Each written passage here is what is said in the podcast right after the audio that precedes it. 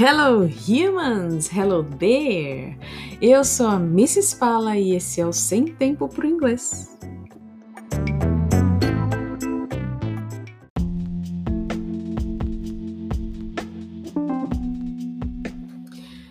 Cara, hoje a gente vai falar de uma coisa muito louca com relação ao desenvolvimento da língua inglesa que meu, eu escuto tanta gente falando isso é aluno novo, é gente que não é aluno, é assim, eu ouço comentários, conversas alheias, sim, eu sou essa pessoa que fica ouvindo conversas alheias e escuto isso. Um, e talvez você seja uma pessoa que sofre dessa, dessa habilidade, que é a seguinte: consigo ler e entender, mas não consigo falar. E agora? Pois é, essa muita gente é, sofre disso, principalmente uh, se a pessoa fez um curso de inglês lá na adolescência ou não. É, já, já, isso eu já ouvi de pessoas que fizeram curso na adolescência, pessoas que não fizeram cursos na adolescência de inglês, sabe, escola de idioma normal. É, e, e, assim, é, conheço pessoas que, que trabalham no meio onde o inglês é necessário, onde o inglês é a língua comum, mas essas pessoas não, não falam.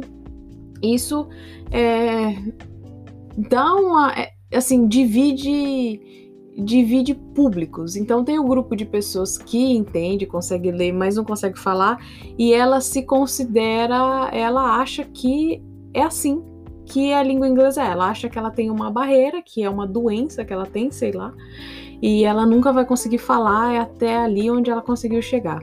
E tem um outro grupo de pessoas que ah, é, não não consegue falar, mas elas reconhecem que, que, que dá para mudar isso, que não é bem assim. E aí, virando agora para esses dois grupos, olá, dois grupos de pessoas, é, eu preciso dizer que, olha, isso não é uma é, o negócio do, do primeiro grupo, grupo é, é, doideira, tá? Isso não é verdade. Se você é, consegue entender a galera falando, consegue assistir esse fica tranquilo, consegue no, no, na sua vida, você trabalha em locais onde o inglês é a língua comum, você entende, cara, não, você não tem uma doença, você não tem uma, uma barreira bizarra, é, isso, isso dá para ser revertido, tá? Não precisa abraçar a causa e falar, pronto, é aqui onde eu pude chegar. É, sabe, questões, habilidades de contorcionista? Não tenho, e é isso. Então, você tem, tá? Todo mundo tem. É, é só uma questão de, de desenvolver essa habilidade. E aí, é, o legal é que quando você tem essa habilidade, ah, legal. Na verdade, o que eu quero dizer, na verdade, é o que é triste. O que é triste quando você tem essa, essa questão, essa habilidade de entender, mas não consegue falar, faz com que faz com que a pessoa deixe de buscar, sabe? Ela, ela só aceita. Isso não é legal. Mas a parte que é legal, que era o que eu queria dizer, que eu ia dizer antes, mas não queria dizer, ó, estou ficando confuso. É o que, o que é legal dessa questão é que você já tem uma metade do caminho do aprendizado da língua já andado. Isso é muito legal que você já se desenvolveu uh, nessa questão de conhecer vocabulários, de, de conseguir uh, aquele destravar o ouvido, sabe? Você consegue reconhecer as palavras, você consegue juntar tudo na sua cabeça e ter aquilo fazendo sentido. Mas é, só falta o, a questão da fala, né? Da questão de, de você conseguir produzir. E aí, uma coisa que eu quero compartilhar aqui hoje com vocês é que essa questão da, do, da fala e da, e da compreensão, que muita gente não fala, e assim, eu já, eu já vi comentários de, de professoras é, durante o meu desenvolvimento escolar, de que se você, professoras, de, de gente normal, não só professores, mas família, de que se você lê bastante, você com certeza é, tem uma melhor desenvoltura do vocabulário. E, e, e não é verdade, porque as, o cérebro ele não tem essas coisas tão bem linkadas. Não é porque você fala bem que você vai escrever bem. É todo um, uma rede de desenvolvimento e elas são todas independentes. Daí, uh, o, o legal é que pelo fato de você ter já metade do caminho, você se, precisa só se esforçar em uma outra questão.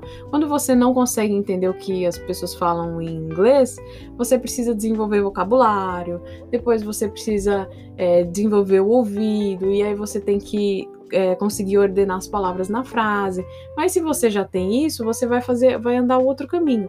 Acaba sendo um pouco chatinho porque não existe um mix de, de atividades, entendeu? Você vai acabar tendo que desenvolver o mesmo, a mesma questão, o mesmo lado, e sempre vai dar aquela sensação de que você está fazendo uma coisa boba, porque é, para desenvolver a questão da fala, a gente eu, eu como professora, eu, eu, tenho que fazer o aluno voltar lá do começo para ele conseguir falar coisas super básicas. É, o, e uma coisa bacana é que, assim, uh, o tempo que você vai levar vai ser bem menor do que se você não tivesse conhecimento nenhum. Então, eu, eu vejo, às vezes, umas pessoas se comportando de uma forma como se, pô, mas tudo, tudo que eu fiz, toda essa habilidade não presta para nada. Não, presta sim. É, essa essa é, uma, é uma habilidade que você pode usar, você vai ter a impressão que vai começar do zero, porque você vai ter que usar a sua fala desde o início, mas é, o, o seu desenvolvimento dentro da fala, por causa do seu conhecimento de vocabulário, de construção de frases, blá blá, ele vai te ajudar a dar uma acelerada nesse processo. Então, caro ouvinte, aluno, é, professores, é, se, se algum de vocês tem essa trava, é, não, não se desesperem. É, procurem alguém para conseguir trabalhar com, com, questões simples com você. Uma, um dos exercícios que eu indicaria que é muito bacana, que pode ajudar sim para você que é autodidata, seria pegar uh, livrinhos uh, infantis, coisas bem básicas, uh, pequenos diálogos e, e ler esses diálogos em voz alta.